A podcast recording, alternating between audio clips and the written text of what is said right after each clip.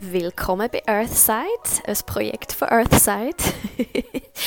mein Name ist Hannah Lade, ich bin Dula online und offline und vielleicht hast du es mitbekommen auf Social Media, vielleicht noch nicht.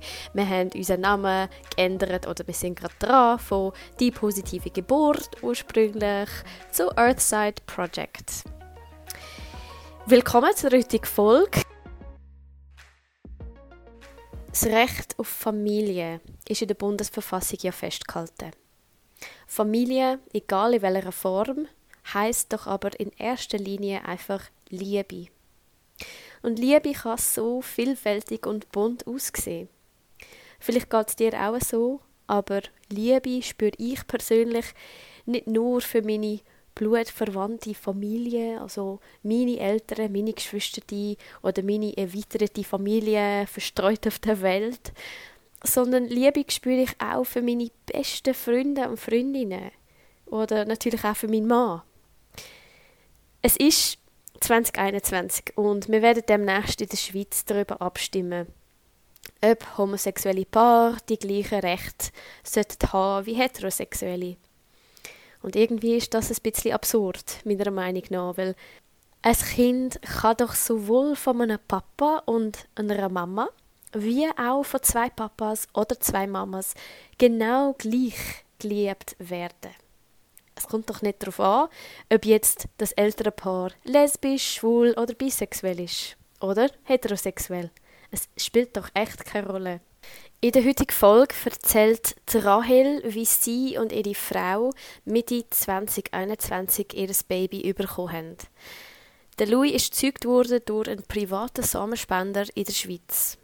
Das entspricht aber bei weitem nicht der Norm für die meisten gleichgeschlechtlichen Paare, wie Rahel erzählen wird. Und jetzt stehen sie vor einem Berg Admin, Briefe und gehen halt Schritt für Schritt mit ihrer Anwältin vor, damit schlussendlich sie beide als Mami von ihrem Kind können offiziell anerkannt werden. Ich habe Rahel äh, schon letztes Jahr kennengelernt, eigentlich, also 2020, wo sie und die Frau sich für mein Online-Angebot entschieden haben, also für Geburtsvorbereitung online. Und schon dort hatte ich die große Hoffnung, gehabt, mal mit der Rahel darüber zu reden, wie sie das in der Schweiz als lesbisches Paar erleben. Und ganz ehrlich, wie sie ihr Kind auch gezeugt haben, wie sie da vorgegangen sind. Und ähm, ja, weil ich eigentlich vor dem vor der Aufnahme von dem Podcast, von dieser Folge, ähm, eigentlich ja, davon ausgegangen bin, das machen lesbische Paare bei einem anonymen Samenspender ähm, in der Regel und irgendwo in einer Schweizer Großstadt oder Stadt in einer Klinik und bezahlen das halt einfach auch heftig äh, wie bei einer künstlichen Befruchtung, bei einem heterosexuellen Paar. Und boah, was Rahel erzählt hat, und was du jetzt hören wirst, es ist schockierend, es ist haarsträubend eigentlich und eigentlich einfach so veraltet, dass es echt traurig ist. Also hast du zum Beispiel gewusst, dass lesbische Paare keinen Zugang zur Fortpflanzungsmedizin in der Schweiz haben? Also dass Samenbank in der Schweiz für lesbische Paare nicht zugänglich sind und dass Gynäkologinnen nicht dürfen helfen, also sie dürfen auch keine Insemination machen, ähm, auch bei einem privaten Samenspender, weil sie sich sonst strafbar machen und ihre Lizenz könnte entzogen werden. Aber heterosexuelle Paare können Kinder zeugen, wie sie wollen, so viel wie sie wollen und müssen vorher weder zum Hausarzt noch zum Psychologen. Also sie können auch zusammenleben, wie sie wollen oder auch nicht, heiraten oder sich trennen, wie sie wollen. Die Schweiz ist eine der letzten europäischen Staaten, wo gleichgeschlechtliche Paare nicht die gleichen Lebenspartnerschaften ermöglicht, wie sie das heterosexuellen Paaren zur Verfügung ähm, stehen. Die kommende Abstimmung ist lediglich ein erster Schritt zur vollständigen Gleichstellung von gleichgeschlechtlichen Paaren, auch in Bezug auf Familienrecht. Hoffen wir also auf ein großes Ja Ende September bei der Abstimmung. Der Rest lasse ich von der Rahel noch erzählen.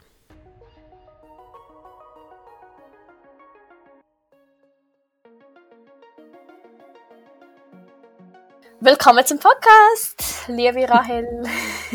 Danke vielmals. Willst du dich jetzt mal am Anfang einfach kurz vorstellen? Ähm, ich habe ja in der Einleitung schon ein bisschen ähm, etwas zu euch gesagt, aber du darfst dich gerne jetzt mal einfach ähm, vorstellen. Mhm, sehr gerne. Also ich bin Trail, ich bin 29, ich ähm, wohne zusammen mit meiner Frau und unserem 15 Wochen alten Sohn ähm, in Zürich. Ähm, momentan bin ich noch im Mutterschaftsurlaub. Ich habe ein ganzes Jahr ähm, unbezahlten Urlaub, um da sein für unseren Sohn. Und ähm, normalerweise arbeite ich ähm, bei Google als Personal Trainerin, als Fitness- und Performance Specialist. Genau. Cool. Und wir sind, ähm, also ich habe ja dich eigentlich ein bisschen kennenlernen durch ähm, die Vorbereitung. Wir haben uns ja immer wieder ein bisschen austauscht. Ähm, und dann so ein bisschen über WhatsApp und so, dann, wo der Louis auf der Welt war, dann bezüglich Stille haben wir uns ja noch kurz austauscht Ähm, und irgendwann habe ich, also ich habe eigentlich die ganze Zeit schon gewusst, ich würde echt gerne mehr von euch erfahren und, und weil es mich auch einfach wirklich auch Wunder nimmt und ich muss ganz ehrlich sagen, ich weiß gar nicht so viel zu dem Thema und ich werde heute ganz viel lernen. Mhm. und ähm, das ist auch einer der Gründe weshalb ich gedacht habe, hey, ich will dich unbedingt einladen zum Podcast und habe gehofft, dass du Zeit hast, ähm, also im Mutterschaftsurlaub oder in dem ersten Jahr, ähm, eben weil ich davon ausgehe, dass ich nicht die Einzige bin, wo nur oberflächlich ein bisschen zu dem Thema etwas weiß ähm, und ich wichtig, ich es wichtig fände, dass ähm, ja, dass die Info einfach mehr da ist und, und dass man ja. Und darum würde jetzt mal sagen, starten wir irgendwie mal am Anfang von dieser Reise, die ihr irgendwie zusammen gemacht habt, du und, und deine Frau. Ähm, wie ist es zu dem, also wie, wie habt ihr eigentlich gestartet mit, mit dem, also ich nehme mal an, ihr habt einen Wunsch gehabt, ihr beide habt den Wunsch gehabt, ähm, zusammen ein Kind zu haben. Wie, wie startet man, wie geht man denn vor? Und vielleicht ja. noch zum Erwähnen, ihr sind ja, ah, du hast es ja schon gesagt, gell, es sind in der Schweiz, das ist noch wichtig. Genau, ja, ja. genau. Ähm, mhm. ähm, also ja, das ähm, kann ich sehr gerne erzählen, eben wie das bei uns ähm, gestartet hat. Ähm, also ziemlich schnell, wo wir zusammengekommen sind vor ähm, ein bisschen weniger als sechs Jahren, haben wir eigentlich beide gewusst, wir möchten gerne Kind, wir möchten gerne Familie gründen irgendwann. Ähm, momentan ist das in der Schweiz noch relativ schwierig. Ähm, es ist möglich. Wir haben es möglich gemacht. Ähm, es ist aber schwierig. Es gibt viele gesetzliche Steine, die einem in den Weg geleitet werden. Ähm, zu dem komme ich dann nachher vielleicht noch schnell. Aber eben, grundsätzlich haben wir eigentlich beide gewusst, wir würden gerne eine Familie gründen. Und ähm, das ist ziemlich schnell klar gewesen. Wir haben dann uns lange überlegt, ähm, bei zwei Frauen, einerseits die Frage, wer trägt das Kind aus oder wenn es mhm. allenfalls zwei Kinder gibt, ähm, wer trägt das erste aus. Jetzt bei uns ist die Situation so, dass ähm, meine Frau Noemi, sie ist sieben Jahre älter als ich, also rein biologisch gesehen hätte es mehr Sinn gemacht, wenn sie ähm, den Louis austragen hat in dem Sinn. Aber bei der Noemi, das ist eigentlich ähm, auch schon seit Anfang fast klar gewesen, sie hat sich immer als Mami gesehen aber sie hat sich wie nicht können vorstellen, schwanger zu sein. Und das hat sie eigentlich schon, das Gefühl hat sie eigentlich schon, seit sie ein Kind ist. Und ich kenne das, ähm, also ich habe auch heterosexuelle Freundinnen von mir, wo, wo sich so fühlen. Ähm, also ich glaube, das ist jetzt nicht, weil sie ähm, mit einer Frau zusammen ist, dass das so ist. Und bei mir ist genau das Gegenteil gewesen. Und wir haben eigentlich immer gesagt, hey, zum Glück ist das bei uns so, dass es jemanden gibt, der das eigentlich unbedingt gerne möchte. Ähm, ich habe immer mich schwanger gesehen, ich kann unbedingt das mal erleben, mal eine Geburt erleben. Ähm, und darum ist das eigentlich ziemlich schnell klar gewesen, dass ich die Person bin, wo schwanger wird sein. Ähm, genau. Und dann ist einfach in der Schweiz ist so, dass ähm, zum aktuellen Zeitpunkt, jetzt wird ja dann im September, also Ende September über das abgestimmt auch, ist es im Moment so, dass ähm, lesbische Paare keinen Zugang haben zur Fortpflanzungsmedizin in der Schweiz. Also heterosexuelle Paare, wenn die ähm, Schwierigkeiten haben, das Kind zu zeugen, dann dürfen die zum Beispiel eine Samenspende von einer Samenbank in der Schweiz ähm, in Anspruch nehmen und lesbische Paare dürfen das nicht. Und es ist auch so, dass in der Schweiz allen Gynäkologen und Gynäkologinnen die Hände gebunden sind, um einem lesbischen Paar zu helfen. Also zum Beispiel selbst wenn jetzt äh, ein lesbisches Paar kommt und ähm, den Samen mitbringt von einem guten Freund oder von einem privaten Samenspender, wo es irgendwie über eine Plattform gefunden haben oder so, ähm, und das mitbringt, dann dürfen Gynäkologe oder Gynäkologin in der Schweiz keine so eine Insemination vornehmen, weil sie sonst könnten ihre Lizenz verlieren. Also Boah. sie machen sich eigentlich strafbar mit dem. Ja, es ist ich bin wirklich voll schockiert. Ich bin ja, wirklich mega schockiert jetzt. Ja, es ist oh. wirklich krass. Ähm, und eben, das sind auch so Sachen, die ganz viele Leute nicht wissen. Darum finde ich es eigentlich auch wichtig, ähm, dass man offen über das redet und wir machen mhm. das auch. Ähm, insofern uns das auch ähm, wie möglich ist, weil eben gewisse Sachen müssen wir auch oder sollen, dürfen wir nicht sagen jetzt in Bezug auf die Zeugung vom Louis. Ähm, zu dem komme ich nachher auch noch, einfach um mhm. die beteiligten Leute auch schützen, weil mhm. eben der rechtliche Rahmen in der Schweiz wie noch nicht so weit ist. Und das ist eigentlich so etwas, wo man sich jetzt für die Zukunft eigentlich sehr fest wünscht und erhofft auch, jetzt mit dieser mhm. Abstimmung. Und eben bei uns ist dann so wie gewesen, also die Ausgangslage in der Schweiz ist eigentlich für ein ähm, Frauenpärchen, wo einen Kinderwunsch hat, entweder gehen sie ins Ausland das machen, also du reist äh, sehr berühmt dafür ist ähm, Spanien oder Dänemark oder so, du reist in eines von diesen Ländern ähm, zum Zeitpunkt, wo du fruchtbar bist, dann wird dort in so einer Fruchtbarkeitsklinik oder in so einer Kinderwunschklinik ähm, wird dir ein Samen eingesetzt von, von, von einer Samenbank, wo du entweder vorher ausgelesen hast oder je nach Klinik, je nach Land und wie dort die gesetzlichen also Gegebenheiten sind, wird auch einfach von der Klinik ein Samenspender ausgesucht und du weißt gar nicht, wer das ist. Du hast mhm. nicht groß irgendwelche Informationen dazu, ähm, aber wenn man sich ja für das entscheidet, dann ist das für einen sicher in Ordnung.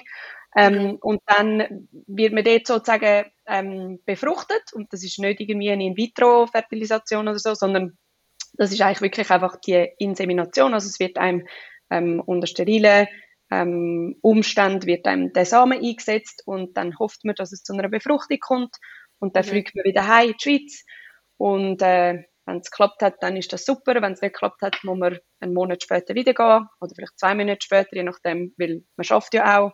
Ähm, es kostet mega viel Geld, dort anzureisen.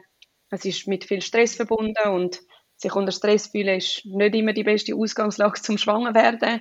Ähm, mhm. und darum, also eben, wir kennen ein paar Leute, die das so gemacht haben und wir haben das ursprünglich eigentlich auch uns überlegt, dass wir das so machen. Ähm, aber eben, es ist mit, mit sehr viel ähm, auch schwierige Punkte verbunden in meinen Augen. Also eben einerseits, was ich schon angesprochen habe, das Finanzielle zum Beispiel, ähm, der, der Druck, den man hat, ähm, wenn man angewiesen ist darauf, immer zu verreisen. Jetzt in unserem speziellen Fall, wir haben ähm, genau heute vor einem Jahr den positiven Schwangerschaftstest ähm, mhm. vom Louis in der Hand gehabt. Also das ist ein bisschen mehr als ein Jahr her, ähm, wo ich schwanger geworden bin. Und jetzt in unserem speziellen Fall wären wir aufs Ausland angewiesen gewesen, wie wir den Weg gewählt hätten. Dann hätten wir jetzt heute sicher kein Kind, weil auch noch die Zeit war mit Corona und wir kennen viele Leute, die ihre Kinderwunsch jetzt haben müssen, so wie auf Eis legen auch, aufgrund von diesen, also ja, halt von diesen Reiseeinschränkungen und so. Ähm, Genau, und ursprünglich haben wir eigentlich uns überlegt, eben, wir würden sonst auch so, ein, so eine anonyme Samenspende vom Ausland machen ähm, und halt in so eine Klinik reisen oder so einen nicht anonymen Spender nehmen. Das gibt ähm, so verschiedene äh, Profile.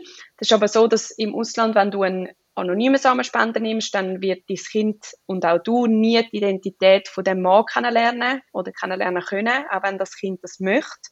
Ähm, mhm. Muss man dann einfach sagen, hey, das ist leider nicht möglich. Wenn man aber einen sogenannten nicht anonymen Samenspender nimmt, dann hat das Kind, aber nur das Kind, die Möglichkeit, wenn es 18 ist, ich glaube in Österreich ist es 14 oder 16, dort ist es glaube ich ein bisschen früher, ähm, aber generell ist es so mit 18, in der Schweiz wäre es dann auch mit 18, kann mit 18 das Kind, wenn es das möchte, ähm, sich bei dieser Samenbank melden und die Identität von dem Mann, wo der Samen gespendet hat, herausfinden und dann die Person auch kontaktieren, ähm, wie dann der Kontakt schlussendlich ist, ob das ein einmaliges Telefon ist oder mal ein Brief oder vielleicht sogar ein Treffen, das weiß man wie nicht. Das ist dann wie, das findet man mhm. dann raus, wenn es soweit ist. Genau. Mhm. Und einerseits ist das natürlich eine super Option, weil ähm, wie ich vorher schon gesagt habe, in der Schweiz ist die gesetzliche Lage im Moment so, dass wenn man ein Kind aus einer anonymen Samenspende hat, ähm, dann kann einem wie nichts passieren in der Schweiz. Also es kann niemand kommen und einem das Kind wegnehmen, wie sie sagen, ähm, es ist nur ein Vater rum, ähm, man muss dem Kind gewährleisten, dass es weiß, wer der Vater ist, weil es ist ja wie von Anfang an klar, es kommt aus einer Samenbank vom Ausland, man hat den Beweis in Form von einem, ähm, ich sage jetzt mal, Zertifikat oder so und die Behörden in der Schweiz wissen wie, okay, das ist im Ausland zeugt und man kann dann Leute wie nicht ähm, gross etwas anhaben. Es ist auch so, dass dann die Partnerin oder der Partner von so einem, ähm, also von so einer schwangeren Person muss das Kind adoptieren im Verfahren von einer Stiefkindadoption. Das ist seit dem 1. Januar 2018 möglich. Ähm, und das, ist, das Verfahren ist eigentlich genau gleich wie eine normale Adoption, mit dem Unterschied, dass ähm, Stiefkindadoption darf dann, ein Gesuch für die Stiefkindadoption darf dann eingereicht werden, wenn die Person ein Jahr mit dem Kind unter einem Dach gewohnt hat. Also in den meisten Fällen ist das am ersten Geburtstag von dem Kind. Und bei uns ist es das auch so, Noemi darf ähm, den Louis adoptieren oder so das Gesuch einreichen, wenn er eins ist.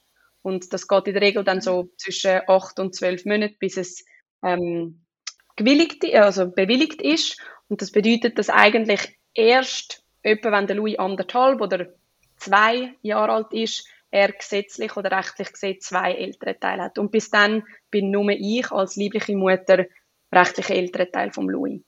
Und das sind so, eben, das sind so ein bisschen die gesetzlichen Gegebenheiten. Was aber noch auch fest reingespielt hat für uns, ist die Tatsache eben mit dem, dass das Kind eigentlich erst, wenn es schon in der Pubertät ist oder vielleicht sogar schon aus der Pubertät ist, kann wissen, wer die Person ist. Und mhm. wir haben wie für unser Kind einfach wählen, dass es, wenn es das schon gerne wissen mit 8 oder 9 oder mit 5, dass wir unserem Kind das wie können gewährleisten ja. Und wir haben gewusst, dass wenn wir diesen Weg einschlagen wollen, dann müssen wir eigentlich jemanden nehmen, den wir kennen. Ähm, genau. Oder jemanden, der sich da in der Schweiz dazu bereitstellt. Es gibt so ähm, Plattformen, wo man auch ähm, nach Spender kann suchen kann, wo das einfach so ähm, freiwillig machen sozusagen, was eben nicht mhm. über eine Samenbank läuft, weil, weil man sich einfach gegenseitig möchte helfen und das ist etwas mega Schönes. Und bei uns ist es eigentlich so gewesen, dass ähm, wir haben wirklich mega, mega fest Glück gehabt. Ähm, ja, ich glaube, das ist wirklich ähm, ein seltener Fall bei uns, ähm, wie das bei uns abgelaufen ist. Aber wir haben ähm, ein sehr gutes befreundetes Ehepaar, wo ähm, ziemlich am Anfang von unserer Beziehung ähm, schwanger sind mit dem zweiten Kind. Mhm. Ähm, das ist ein heterosexuelles Ehepaar. Und ähm, ich kann mich noch mega gut erinnern, wir sind ähm, mit ihrem Hund spazieren und dann hat sie, also die Frau von unserem Samenspender, vom Louis, hat ähm, mich gefragt, wie das ist in der Schweiz, ähm, wenn wir mal würden, welche Kinder, sie hat das auch nicht gewusst. Und wir haben zu dem Zeitpunkt auch noch viel weniger gewusst, weil wir uns noch nicht so fest mit dem auseinandergesetzt haben. Und dann habe ich ihr das so ein bisschen erzählt, eben, dass man halt ins Ausland gehen ähm, Und dann hat sie ihren Mann angeschaut und hat gesagt, hey, würdest nicht du ihnen helfen? und oh, wow. das ist so, ja, wirklich. Und oh. ähm, wir sind wirklich so, wir sind mega baff gewesen. Das ist wirklich so, mhm. wenn man sich das so vorstellt, ich glaube, das selbstloseste und das grosszügigste, wo man jemals irgendjemandem kann schenken oder wo man kann machen für jemanden. Und mhm. ähm, das ist dann eigentlich wirklich so, so eine beiläufige Frage gewesen. und aus dieser beiläufigen Frage ist dann schlussendlich ähm, wirklich das entstanden, dass wir uns ein paar Monate später wieder getroffen haben und sie uns ganz offen gesagt haben, sie hätten das nochmal miteinander besprochen in Ruhe und sie würden uns wirklich sehr gerne helfen, wenn das äh, irgendwann Zeit ist für uns und, und wir gerne ein Kind hätten. Und das ist eben, wie gesagt, vor etwa drei oder vier Jahren gewesen und ähm, vor ein bisschen mehr als einem Jahr ist dann das für uns ein bisschen konkreter geworden, wo wir uns dann wirklich auch entschieden haben, okay, wir würden das gerne mit ihnen machen. Und ich sage ganz bewusst immer mit ihnen, weil ich finde, sie sind ein Paar und sie sind eine Familie und mhm. es gehören immer zwei dazu. Und eben, ich finde, mhm. ähm, auch von seiner Frau, ich finde, das ist einfach unglaublich. Ich kann es wirklich einmal fast nicht in Wort fassen, was, was sie uns geschenkt haben, sozusagen. Und ja. darum, ähm, eben, für mich gehören wie beide dazu, darum rede ich immer von beiden. Ähm, und wir haben uns durch das dann entschieden, dass wir einen sogenannten privaten Samenspender nehmen, ähm, eben ein guter Freund von uns. Und ähm, wie wir das genau gemacht haben, können wir gerne nachher noch besprechen, falls das auch in dem Podcast soll besprochen werden. Aber jetzt nochmal schnell, zu der, mhm. nochmal schnell zu der rechtlichen Situation. Ähm, ja. Der Unterschied ist jetzt einfach so, ähm, es ist jetzt alles gerade recht frisch, weil eben es geht dann meistens, wenn das Kind auf die Welt kommt, geht es ein paar Wochen, bis das Kind mhm. registriert ist und bis alles so ähm, ähm, sozusagen in Gang kommt. Und wir sind jetzt gerade ähm, per Zufall letzte Woche bei der KESP gewesen. Also es ist wirklich ähm, die Kinder- und Erwachsenenschutzbehörde mhm. ähm, von unserem Bezirk. Und zwar ist es so, dass wenn ein Kind in der Schweiz mit einer privaten Samenspende gezeugt wird, ähm, dann wird KESP eingeschaltet, weil ähm, wenn das Kind auf die Welt kommt, wird ja nur mein Name eingetragen auf der Geburtsurkunde. Weil wir haben ja niemand eingetragen beim Vater. Wir haben das durchgestrichen und geschrieben, zweite Mutter, und haben einfach den Namen von meiner Frau angeschrieben. Ähm, mhm. Ähm, aber das zählt natürlich wie nicht, ähm, weil sie ja keine rechtliche Verbindung hat in der Schweiz. Ja. Ähm, und dann ist es eigentlich so, dass ähm, vom Zivilstandsamt Zürich, weil er in Zürich geboren worden ist, ähm, wird das dann an die KESP von dem Bezirk, wo man wohnt, weitergeleitet.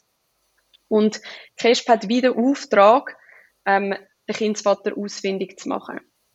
Und wir haben ja von Anfang an kommuniziert, wir, haben, wir arbeiten zusammen mit einer Anwältin, die uns sehr gut in diesen, ähm, in diesen Belangen unterstützt, wo auch ganz viele Regenbogenfamilien schon unterstützt hat.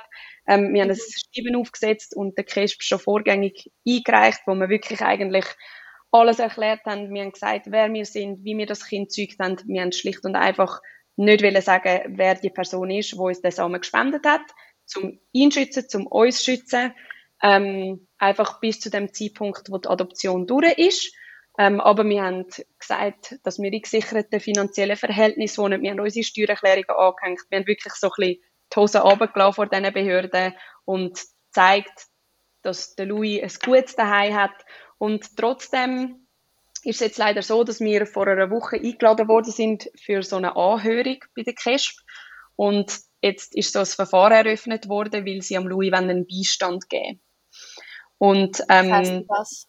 Ähm, also ein Beistand wird ja normalerweise ähm, in der Schweiz geben, wenn zum Beispiel, also ich sage jetzt mal, ganz eine klassische Situation, wenn eine Lehrerin oder ein Lehrer feststellt, dass das Kind immer wieder mit blauen Flecken in die Schule kommt, dann mhm. kann sie den KESP oder kann er den KESP anrufen ähm, mhm. Bescheid geben, dass irgendwie der Verdacht da ist, dass das Kind vielleicht geschlagen wird oder misshandelt wird. Und dann wird KESP ähm, vorbeigehen, sie werden den Beistand geben und dann wird der Beistand immer mal wieder vorbeigehen und schauen, ob es dem Kind gut geht, ob alles gut läuft. Und sie werden jetzt sozusagen am Louis auch einen Beistand geben. Also es ist wirklich, ähm, für uns ist das, ähm, wir haben leer müssen schlucken. Es hat uns ähm, sehr traurig gemacht, das, ja. das zu erfahren, eben, weil ich glaube, wenn man die rechtliche Situation in der Schweiz anschaut, dann glaube ich, also in meinen Augen ist es einfach absolut absurd, auch nur im entferntesten daran zu denken, dass das Kind nicht gut aufwächst. Weil, wenn ja. man bedenkt, was für Steine wir haben müssen aus dem Weg räumen, dass wir ihnen können zeugen das ist bei uns jetzt in dem Fall ziemlich einfach gegangen, glücklicherweise. Aber wenn wir jetzt zum Beispiel aufs Ausland ausweichen, ähm, aber auch jetzt eben die ganze Sache mit Stiefkindadoption, mit zu der KESP gehen, ähm, eine Anwältin nehmen, weil es für uns alleine das zu machen einfach unglaublich zeitintensiv ist, ähm, mega schwierig ist, all die Gesetzesgegebenheiten mhm. zu verstehen. Ähm, mhm. Und es ist so ein bisschen wie in unseren Augen, ja, absolut absurd, dass man an so einem Kind einen Beistand gibt, ähm, wo eigentlich eben eigentlich dafür da ist, um zu schauen, dass es dem Kind gut geht. Sie sagen eben, es geht eigentlich lediglich darum, dass man die Vaterschaft kann feststellen kann, ähm, weil in der Schweiz ist es so, dass jedes Kind ein Recht auf Abstammung hat. Und wenn man im Ausland zu einer, äh, zu einer Samenbank geht, dann bringt man ja eben das Zertifikat heim und dort drauf steht, ähm, es ist Samenspender 3538 oder was auch immer und mhm. die Identität ist ja in dieser, in dieser Samenbank hinterlegt, aber die Schweiz interessiert das nicht, weil es ist ja im Ausland, wo das sozusagen es ist aus dem, unter einem ausländischen Gesetz, wo das steht. Ähm, mhm. Und unserem Fall ist es aber so, dass die Schweiz weiß ja wie, da ist ein Vater um, man könnte eine Ausfindung machen, die Familie möchte es einfach nicht sagen, aus was für Gründen auch immer, aber sie wollen wie gewährleisten, dass das Kind das Recht auf Abstammung hat und irgendwann weiß, wer die Person ist.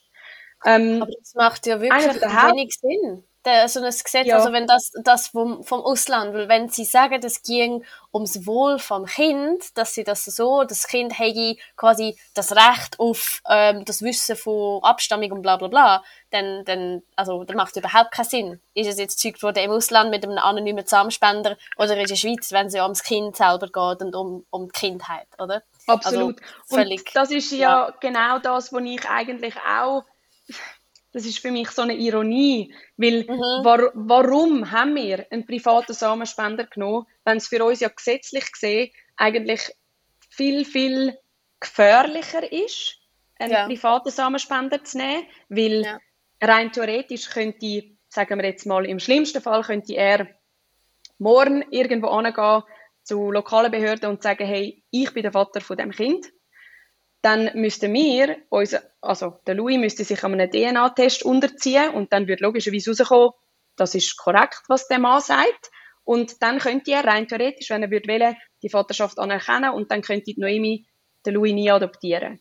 Also das Risiko sind wir wie eingegangen. Wir vertrauen unseren Freunden mit unserem Leben und dem Leben von unserem Sohn, ja. dass wir wissen, sie würden das nicht machen, sonst wären wir den Weg mit ihnen nicht gegangen. Ähm, aber genauso könnten auch wir irgendwann zu lokalen Behörden gehen und sagen, das ist der Vater von unserem Sohn, er soll jetzt zahlen, dann muss auch er sich an einen DNA-Test unterziehen und er könnte eigentlich hinzugezogen mhm. werden, um uns finanziell zu unterstützen. Mhm. Und das ist so äh, eine rechtliche Unsicherheit, wo nicht besteht, wenn man eine Samenbank im Ausland kontaktiert und so zu, einer, also mhm. zu einem Kind kommt sozusagen.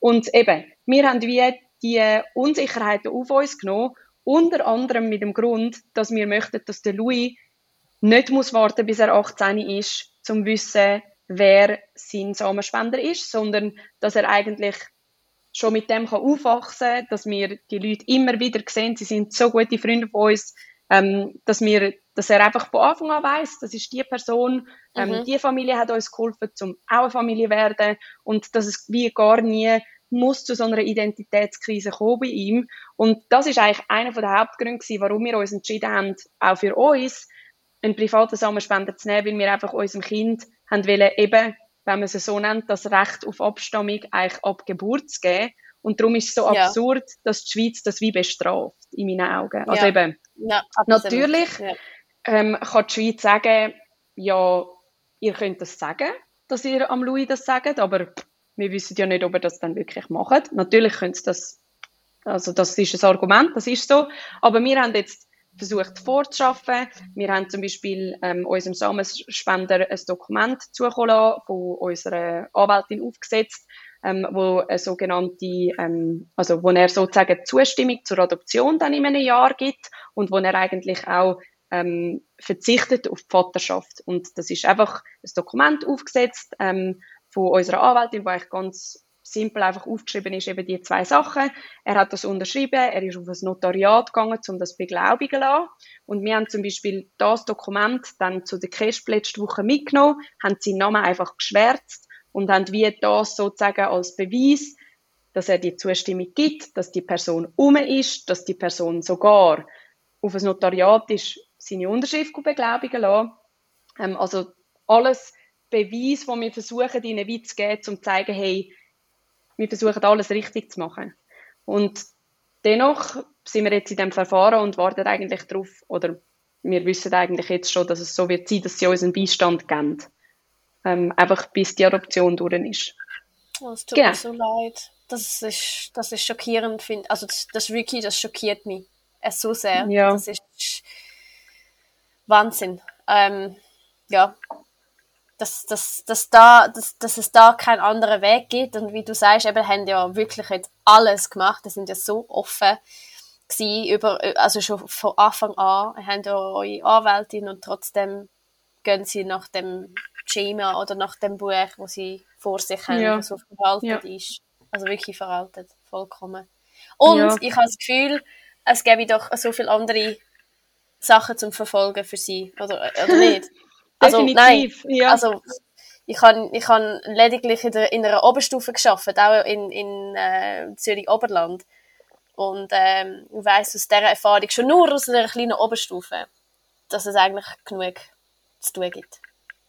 Das ist sicher und, so. Ja. Eben, und ich glaube, ähm, wir alle wissen, oder du und ich sicher sind davon überzogen oder wissen, dass es an einem Kind ähm, bei, einer gleichgeschlechtlichen, bei einem gleichgeschlechtlichen Paar genauso gut kann gehen wie einem Kind bei verschiedenen geschlechtlichen Eltern. Und das ist ja auch so etwas. Also zum Beispiel, das ist auch so etwas, wo, wo ich einfach, ja, ich finde, da verhebt das Schweizer Gesetz einfach nicht. Wenn eine, wenn eine heterosexuelle Frau ähm, morgen schwanger wird von einem One-Night-Stand, let's say, ähm, sie ist schwanger, sie, sagen wir mal, sie weiß noch nicht, dass sie schwanger ist. In einem Monat trifft sie mhm. ihren zukünftigen Mann, sie kommen zusammen, nach drei Monaten oder weiß ich auch nicht, merkt sie, hey, oh oh, ich glaube, ich bin schwanger. Sie weiß aber, laut Berechnungen, es kann nicht sein, dass das ihre jetzige Freund ist, sondern das ist der One-Night-Stand gewesen. Dann sagen wir, sagt der Mann, mit dem sie jetzt zusammen ist, hey, das ist überhaupt kein Problem, das stört mich überhaupt nicht, ich möchte der Vater sein von dem Kind, let's mhm. marry, dann heiratet ihr, dann kommt das Kind auf die Welt. Von Tag 1 ist der Mann rechtlicher Vater von dem Kind, obwohl er auch nicht ah, ja. biologisch verwandt ist. Das ist einfach nur mhm. lediglich allein, weil sie zum Zeitpunkt, wo das Kind auf die Welt kam, ist, verheiratet sind und bei uns gibt es halt nur eine eingetragene Partnerschaft. Und dann, ja, ist es halt nicht so. Aber eben, dort wird nie irgendjemand auch nur auf die Idee kommen, zum zu kontrollieren, ist das wirklich der Vater. Ja. Und wie wächst das Kind auf jetzt? Nein, natürlich Oder? nicht. Das interessiert ja. niemand. Mhm. Ja, genau. Ja, es ist, also es, es gibt immer mal wieder Situationen, wo es uns ähm, sehr belastet, was uns sehr traurig macht, ähm, wo es schwierig ist für uns.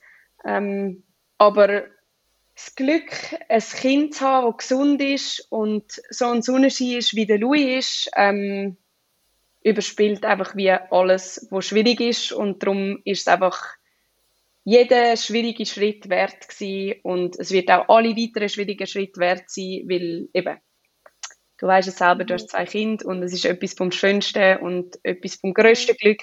Und das sehen wir auch so. Und darum würden wir das wieder auf uns nehmen. Also so ist es nicht. Ähm, und ich will auch nicht nur negativ über die Schweiz reden.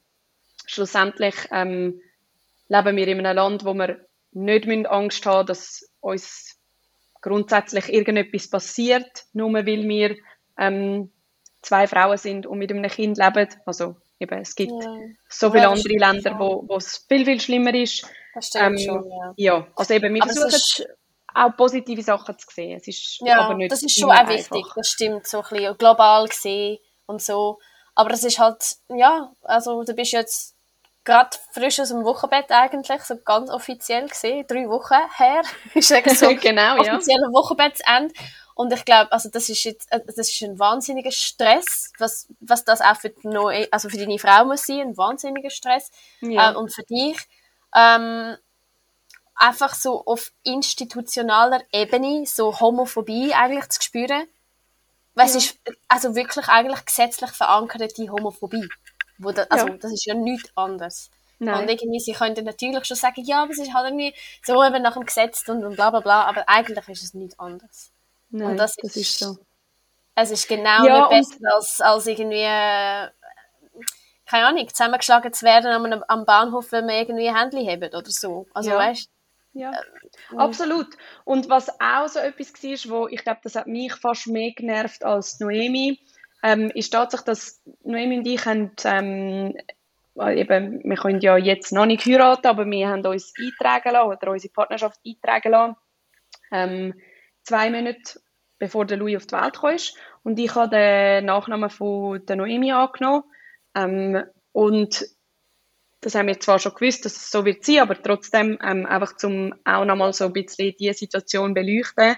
Wo dann der Louis auf die Welt kam, ist, ähm, ist ja, habe ich ja schon den Namen getragen von der Noemi. Ich habe meine neue ID gehabt, meinen neuen Pass. Überall ist bin ich registriert mit meinem neuen Namen.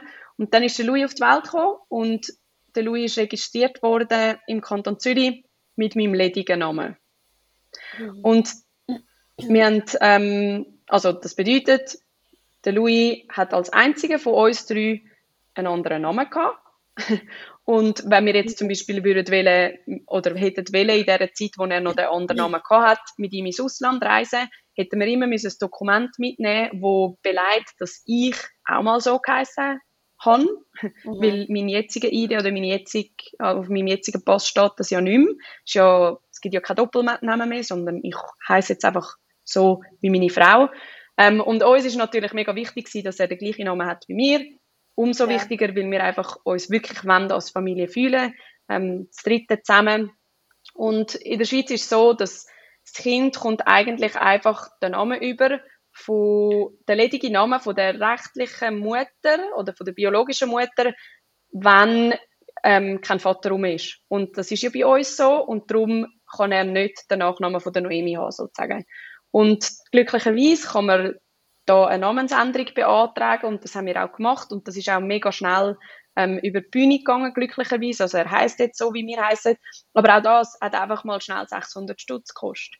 Und einfach damit er kann gleich ja. heißen wie mir. Und das ja. sind einfach so, eben, mich hat das mega genervt, weil ich es auch da absolut absurd gefunden, dass er plötzlich sollte meinen ledigen Namen haben und als einzige nicht gleich heißt wie mir. Ja. Ähm, genau. Aber ja, das sind einfach so, so Sachen, wo wahrscheinlich im Grund gute Überlegungen sind ähm, und eben aus einem Grund auch im Schweizer Gesetz so verankert sind, aber es ist einfach wie nicht mehr zeitgerecht. Und darum ist es auch so, so wichtig, dass ähm, die Ehe für alle jetzt endlich in der Schweiz kommt, weil mit dem Schritt dann eigentlich ganz viele von den Sachen, die ich jetzt erwähnt habe, gar nicht mehr Thema sind.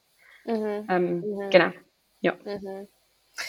Ich habe ähm, gelesen, es ist glaube ich in Dänemark so, dass glaube ich gesetzlich offiziell sind glaube ich 37 verschiedene Familienmuster irgendwie offiziell anerkannt. Also weißt, oh, wow. dass man irgendwie wie so sagt, alleinerziehende Mama, alleinerziehende Papa, dann natürlich ähm, LGBT, LGBT plus ähm, Familien, also mhm. Regenbogenfamilien halt ähm, Patchwork-Familien, also wenn jetzt jemand irgendwie noch Kind mitnimmt aus der ersten Ehe, irgendwie in die zweite Ehe. Also sie haben 37 anscheinend verschiedene Formen, von was Familie kann sein. So schön. Ähm, ja, oder? Und das, das ja, mega. Und ich glaube, das ist, ja, es ist jetzt ja, es ist jetzt einfach wirklich Zeit, dass man das irgendwie halt, halt ändert und, und, und zum Wohle eigentlich von den Kindern. und in, an erster Stelle, oder? Eigentlich. Absolut, ähm, absolut. Ja, ja. In so einer, so einer Verwirrung und zum Glück könnt ihr das erledigen, bevor ihr das gross mit überkommt, also hoffe ich. Ja, ja. Ähm, aber ja, ja. Ach.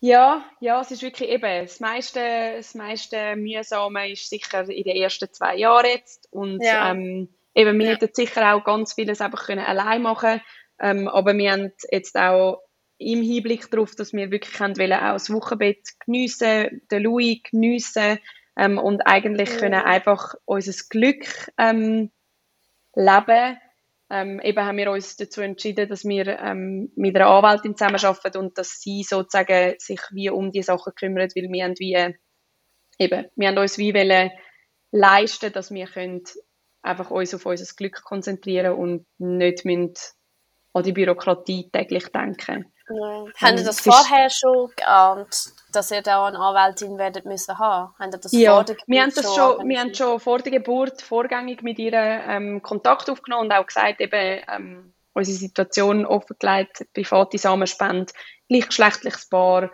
ähm, das Kind kommt dann und dann, dann auf die Welt und ähm, eben, wir würden gerne die Stiefkindadoption beantragen. Und sie hat dann eigentlich, wie gerade schon, alles aufgesetzt, alle verschiedenen Schreiben, sie hat uns informiert darüber, dass eben Cash wird auf uns zukommen, dass wahrscheinlich eine Beistandschaft errichtet wird für den Louis. Ähm, genau, dass man muss so ein Namensänderungsgesuch machen etc.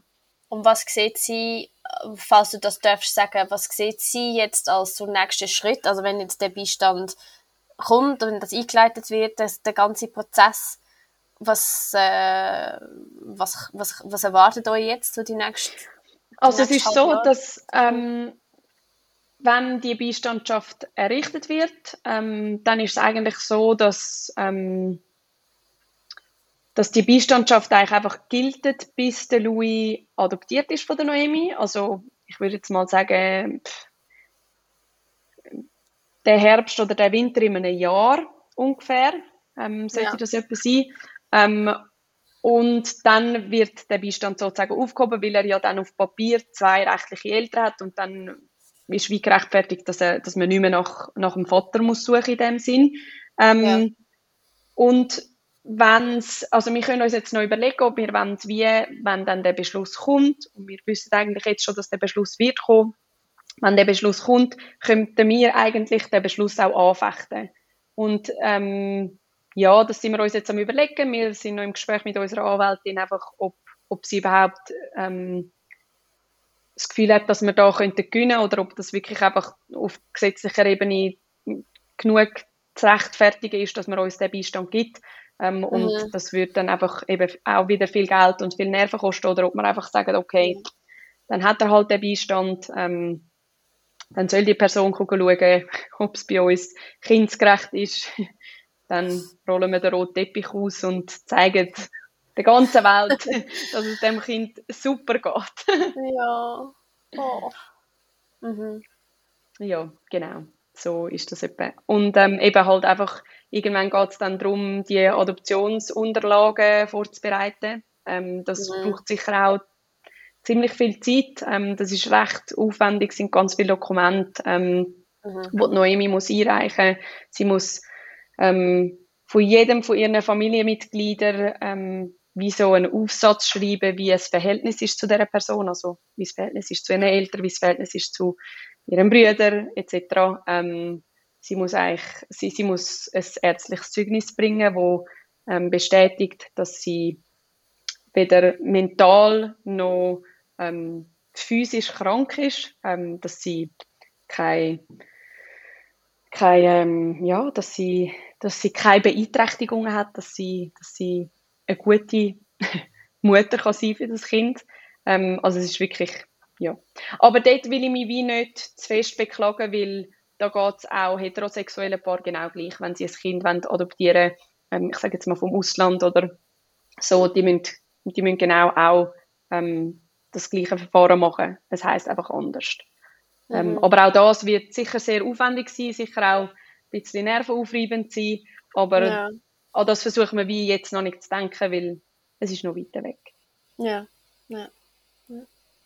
Aber das muss sein so oder so. Also auch wenn jetzt Ja gestimmt wird ja. und ihr gesetzlich könnt heiraten, das muss sie dann, wenn er zwei ist, so oder so, egal wie ihr. Ja, weil oder? das Problem ist, ähm, also wir sind natürlich absolut dafür, dass Ja gestimmt wird. Ähm, ja. Ja zur Ehe für alle und in dieser Vorlage jetzt auch Ja zur, zum Zugang zu Samenspende für lesbische Paare. Das würde bedeuten, mhm. dass dann lesbische Paare wie mir könnten bei einer Schweizer Samenbank einen Samen beziehen, anstatt müssen ins Ausland gehen. Jetzt ja. bei uns ist es ja aber so, dass wir eine private Samenspende haben und der Fall ist dann immer noch wie eine andere Sache, auch wenn jetzt die Vorlage oder die, die also die Abstimmung gut rauskommt und ähm, die Ehe für alle angenommen wird, ist wie für alle Paare, die eine private Samenspende machen, wird das wie nichts gross ändern in Bezug auf das, weil ähm, eben die Schweiz will ja wie ein Recht auf Abstammung gewährleisten und wenn sie über eine Samenspende, ähm, wenn das Kind über eine Samenspende in der Schweiz entsteht, also entsteht, dann kann ja die Schweiz wie die Abstammung gewährleisten. Also sie können ja wie, wenn das Kind dann 18 ist, wissen sie, das ist mhm. der Samenspender XY und es ist mhm. hinterlegt. Man weiß, mhm. wer der Samenspender ist. Und mhm. bei uns ist ja dann immer noch, bei privaten Samenspendern ist ja immer noch genau das gleiche Problem. Sie wissen es ja immer noch nicht. Darum wird das für uns nichts ändern. Das Einzige, was für uns ändert, ist, dass wir können, äh, unsere eingetragene Partnerschaft in eine Ehe umwandeln und alle anderen Nachteile, die eingetragene Partner im Moment gegenüber Eheleuten haben, ähm, nicht mehr haben. Was aber nicht eben wird bedeuten, dass es, also Noemi wird weiterhin müssen den Louis adoptieren und wenn wir ein weiteres Kind haben, auch das nächste Kind adoptieren. Ähm, weil der einzige Moment, wo die Adoption nicht mehr notwendig ist, ist, wenn eben man das mit, mit, ähm, mit der Samenbank macht in der Schweiz, weil dann gilt die sogenannte originäre Elternschaft, was so viel bedeutet wie, dass dann ab dem Tag von der Geburt beide Mamis gesetzliche Mamis sind von dem Kind. Aber das ist nur der Fall, wenn man über eine Samenbank geht in der Schweiz. Und mhm. weil wir ja einen privaten Spender haben und auch für das nächste Kind, falls es eins gibt, wieder den gleichen Spender würden wollen nehmen, ja. müssen wir wieder durch das Ganze. Aber eben, also, ja. Dann haben wir es ja schon mal hinter uns. Ja. ja. ja. genau. Wow. Und ähm, und vielleicht, vielleicht noch etwas zum privaten Samenspender. Aber ich weiß jetzt halt auch nicht, du erzählst das, was du, was du kannst oder was ja, du willst. Ja. Ähm, wie haben die, hat, haben die das denn mit einer Gynäkologin, Gynäkologin, Gynäkologen gemacht dann? Oder haben die das quasi ganz privat dann ähm, nein, das ist eben, ähm, ich habe es ganz am Anfang schnell angetönt, eben, das ist in der Schweiz so, dass ähm, weder, also Gynäkologen und Gynäkologinnen dürfen einem wie nicht helfen, ah, stimmt, schwanger zu werden. gar nicht, genau. Nein, ja, ja, weil sie eben, okay. sie, sie, mhm. sie machen sich eigentlich strafbar mit dem und darum machen sie das auch nicht. Also es, es gibt niemanden, der das ja. macht in der Schweiz, weil eben es wäre illegal. Ähm, und darum ist eigentlich die einzige Möglichkeit, wie man das macht, ist eigentlich einfach indem man das daheim macht, ähm, ganz, wow. ähm, ganz einfach. Ähm, eben wow. das, ist die sogenannte Bechermethode. Das ist einfach ähm, ja. eigentlich die einfachste Möglichkeit, ähm, wie man das, also eben, es kommt wie an, am nächsten an die natürliche Fortpflanzung an. Also es ist nicht so, dass ich mit dem Mann geschlafen habe, sondern Nein, wir haben das einfach ja. wieder eine Spritze gemacht und Noemi ja. hat das auch gemacht, dass sie so wie ein Teil von dieser Zeugung auch war und oh, wir haben mega Glück, ja, ja, wir haben das wirklich so ein bisschen versucht, so, wir haben so ein bisschen versucht, das Ritual daraus zu machen, obwohl es ja, ja. Sehr wenig romantisch ist, ein Kind so zu zeugen.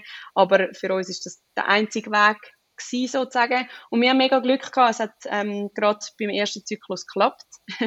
also wir haben wirklich unglaublich viel Glück gehabt. Ähm, vielleicht hat der Louis auch einfach seine Chance gerade ergriffen und unbedingt zu uns wollen. Wir sehen es auch ein bisschen mhm. so. Und ähm, mhm. ja, Genau. Und jetzt ist er da.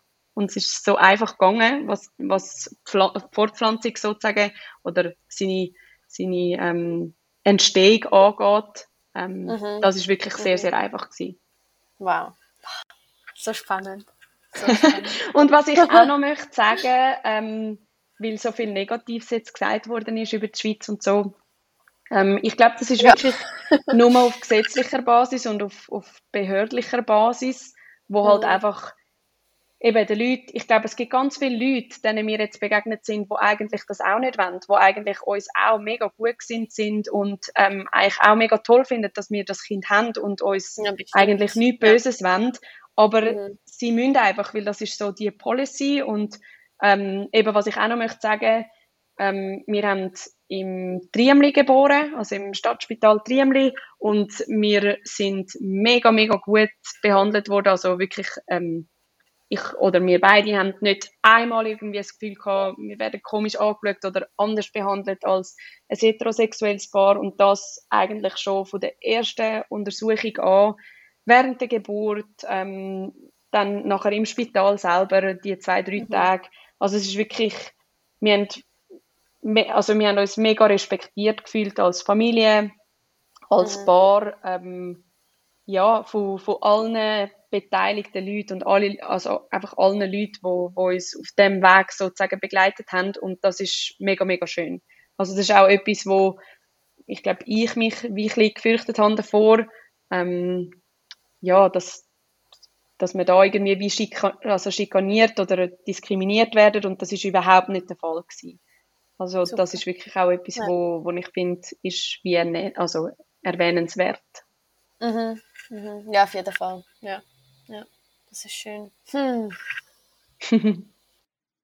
Und du machst das in deinem Geburtsvorbereitungskurs ja. auch so schön, dass du immer sagst, der Partner oder die Partnerin. Und das habe ich, ich so toll gefunden. Ja. das ist sicher auch schwierig und mühsam, ich verstehe es auch. Aber Nein. das ist wirklich so, wir haben uns so positiv angesprochen gefühlt durch das. Das ist schön. mega, mega schön. Ja, ja. ja, schön. Also man liest halt schon oft so, so Unterlagen. Ich glaube, wir haben es mal davon gehabt, gell, so, de, so Bücher oder so, vielleicht, wo so ein bisschen eher älter sind, dass es einfach, es heisst immer der Vater. Oder? Ja, oder die Schwangerschaftsnewsletter, also die ich jede Woche. Aber was immer so ohne, ja, ohne, wirklich immer so für den Vater noch so einen Abschnitt gehabt oder so. Und mhm. ja, Noemi hat das einmal gelesen, schmunzelnd. Aber ja. ja, ja. Das wird sich schon ändern. Also ich, ja, bestimmt. Ich denke, jetzt in fünf oder zehn Jahren wird das wahrscheinlich ganz, ganz anders aussehen. Ich hoffe, dass unsere Kinder ganz anders aufwachsen. Ich gehe davon aus, dass es so wird, dass es in die Richtung geht. Ähm, und dass so, so Podcast-Folgen oder so Gespräche dann irgendwie dann auch völlig veraltet tönen, weil es dann absolut selbstverständlich und klar ist, dass es äh, ja, dass einfach für alle das Gleiche gilt eigentlich. Ja, ja. Ich, also das ja. hoffe ich. Ja. ich hoffe, dass, was ich auch immer wieder denke, ist so, ich hoffe, dass, wie du sagst, unsere Kinder eben, dass, dass die dann irgendwann so eine Podcast-Folge hören und denken, what the heck, oh, warum hat man überhaupt, ja. warum hat man überhaupt müssen über das reden? Und was ich auch genau. immer so spannend finde oder mir wie wünsche, dass es irgendwann geht, also dass wir irgendwann gar nicht mehr über das muss geredet werden, dass es auch gar, dass es gar kein Outing mehr muss geben, dass, dass ja. niemand mehr muss sagen, hey, ich bin schwul, ich bin lesbisch, ich bin queer, auf was für eine Art auch immer, ähm, ja. weil es einfach, keine Ahnung, dass, dass das Wort Outing irgendwann etwas ist, wo man im 2021 noch gebraucht hat, aber nachher nicht mehr. mhm. Mhm. Ja, das wäre so, wär so schön, finde ich, ja. Gibt es noch etwas, wo wir abschließend noch, noch sagen?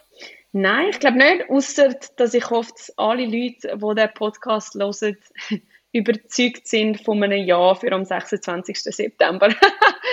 Aha, ja, auf jeden Fall. Das hoffe ich. Genau. Ja, das, das, das wäre schön. Und weißt ich glaube, eben, ich, ich sage ja auch immer wieder, ich will nicht nur negativ reden. Und ich glaube auch, ja. dass es ähm, ja. noch ganz viele andere ähm, Situationen ähm, oder Lebensformen gibt, wo genauso auf gesetzlicher Ebene sich müssen, in Anführungszeichen diskriminiert fühlen. Also ich glaube zum Beispiel auch ähm, gewisse Paar, die sich scheiden lassen oder so, auch dort kommt es mhm. zu Situationen, die ganz, ganz schwierig sind und die irgendwie auch nicht verheben mhm. in allen Fällen. Und eben, ich will mhm. auch gar nicht sagen, dass nur wir die Armen sind, die ähm, mhm. eben, wo irgendwie aufgrund von diesen gesetzlichen Begebenheiten jetzt im Moment sich noch müssen, wie so benachteiligt fühlen. Ich will das überhaupt nicht ähm, ja. nur so beleuchten. Und eben, ja. das Wichtigste ist für uns sowieso, dass wir unsere Familie sind, wo wir jetzt sind, dass wir so viel Freude haben an unserem kleinen Bub und ähm, ja, dass der Wunsch für uns in Erfüllung gegangen ist mit ähm, unseren wunderschönen, super guten Freunden, ähm, wo uns das mhm. ermöglicht haben ähm, und darum ist das wie so alles eigentlich zweitrangig. Mhm. Mhm. Aber trotzdem finde ich, ist es wichtig, dass man darüber redet und Absolut. dass auch wie ja. ohne zu werten einfach mal beleuchtet, dass Leute wie du und ich weiß es jetzt, aber du und dein Mann oder wer auch immer, ähm, ganz viele mhm. Freunde von mir auch oder von uns, auch wissen, was bedeutet das für uns? Wo mhm. müssen wir überall durch? Was, was müssen wir alles für Steine aus dem Weg räumen? Weil ich höre es immer wieder, dass ich eben über unsere Geschichte ähm, rede, dass, dass Freunde oder ähm, Freunde von Freunden fragen, ja, wie haben sie das gemacht und so und dass, dass dann halt eben feststellst eigentlich, dass so viele Leute keine Ahnung haben. Und das meine ich überhaupt nicht böse. Ich habe ganz sicher auch von ganz mhm. vielen Sachen keine Ahnung, weil ich einfach nicht in mhm. Berührung gekommen bin mit mhm. Leuten, die so etwas erleben. Und mhm. das kann man sich auch gar nicht zum Vorwurf machen. Das ist einfach so.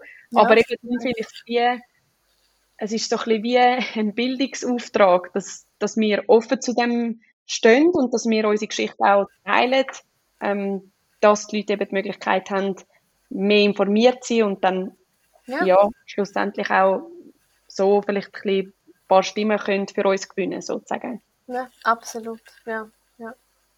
Ja, und ich glaube, es ist, äh, wie du sagst, also wenn man, wenn man sich nicht informiert, dann kann man sie auch nicht irgendwie besser verstehen und dann, also entweder bilden sich dann die Leute irgendwelche Vorurteile oder irgendwelche Meinungen, die dann einfach von irgendwoher stammen. Oder es wird auch gar nicht erst richtig angeschaut. Also, Ja. Ja. Und, und die, die dann offen sind dafür, irgendwie sich, ähm, wie soll ich sagen, darüber zu informieren oder irgendwie auch zu lernen von jemandem. Oder, oder auch, man kann ja auch einfach auf Google go recherchieren eigentlich. Also, aber so im besten Fall eigentlich schon mit jemandem reden, der das auch einfach kann, kann erzählen und einfach, Ja. einfach lernen von Erfahrungen und so.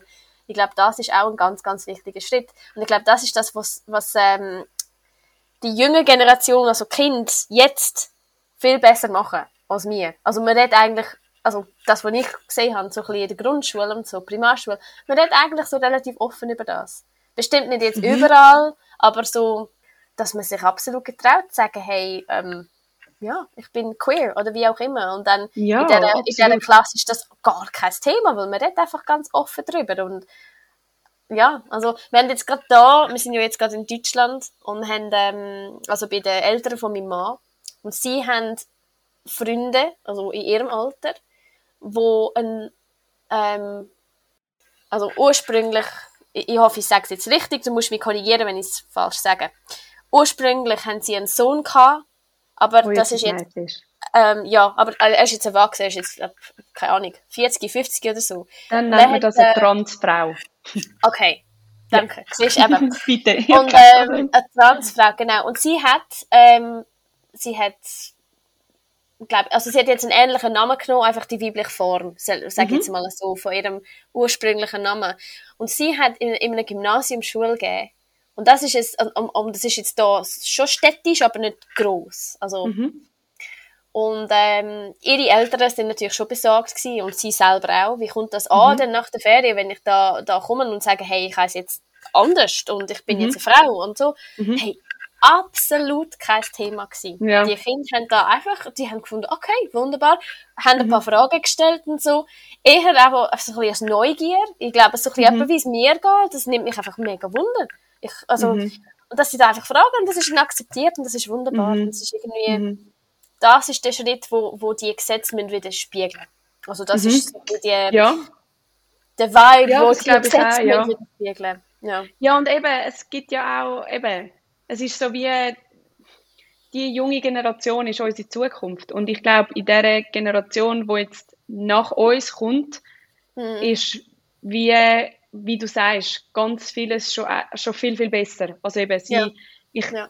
ich wohne im, wir wohnen im gleichen Haus wie mein Bruder mit seiner Familie und ähm, seine Tochter ist vier und sie hat uns irgendwann nach der Geburt von Louis, sie ist die stolzeste Cousine überhaupt, ähm, süß. irgendwann hat sie, ja, ist wirklich herzig, hat sie mich gefragt, ähm, wieso hat der Louis keinen Papi?